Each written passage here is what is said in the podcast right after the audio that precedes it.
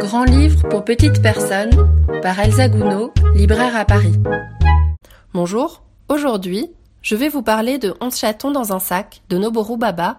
un des derniers livres parus aux éditions 2024, un éditeur indépendant que j'aime beaucoup pour son travail en bande dessinée et plus récemment en album jeunesse avec sa collection dédiée 4048. J'ai toujours vu les éditions 2024, avant même qu'elles n'éditent expressément des livres jeunesse, comme un éditeur de beaux livres illustrés tout public, avec de la générosité, de l'abondance, de belles illustrations, de grandes aventures, des rebondissements. Une partie de leur bande dessinée peut ainsi convenir tant à de grands enfants, des adolescents que des adultes, chacun y trouvant son intérêt, le même ou des intérêts se complétant. Il n'était alors que temps qu'ils développent une collection jeunesse qui, inversement, peut aussi beaucoup plaire aux adultes, en retrouvant ce goût pour les beaux livres, l'illustration soignée ou les textes fouillés. On y retrouve d'ailleurs des auteurs et illustrateurs habitués aux livres pour adultes, qui se prêtent parfaitement à l'exercice du livre pour enfants, sans pour autant simplifier ni leurs propos ni leurs traits, ce qui peut parfois être l'écueil du passage de l'un à l'autre. De plus, et cela n'est que pour me plaire plus encore, les éditions 2024 montrent un certain goût pour l'édition patrimoniale, en éditant ou rééditant, parfois en collaboration avec la BNF, des premières bandes dessinées du XIXe siècle ou du début du XXe siècle, avec Gustave Doré, Géry ou encore Frank King. De ce catalogue a priori hétéroclite, entre illustration contemporaine et patrimoniale, naît une grande cohérence, une forme de modernité intemporelle. Dans ce contexte particulièrement intéressant, vient donc de paraître En chaton dans un sac de Noboru Baba, réédition d'un grand classique d'une série d'albums pour enfants japonais, paru originellement entre les années 60 et 80. On y suit un groupe de 11 chatons indifférenciés, ou plutôt de 10 chatons interchangeables et de leur chef chat tigré, ne peuvent résister à l'envie de faire tout ce qui leur est interdit par des panneaux jalonnant leur chemin.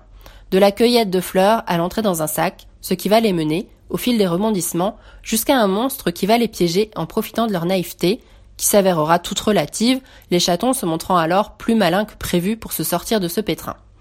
La narration en boucle instaurée par l'auteur autour de chaque nouvel interdit se présentant aux chatons donne un texte particulièrement drôle, avec cet humour du prévisible, de la répétition, s'ajoutant à une certaine insouciance ou espièglerie, une forme de joie tout enfantine dans la transgression de petits interdits, du risque a priori calculé.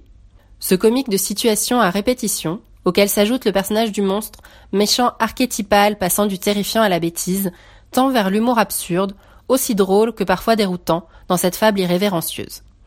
Dans cette forme de ritournelle de la cascade de conséquences, à laquelle prend part la file joyeuse des onze chatons,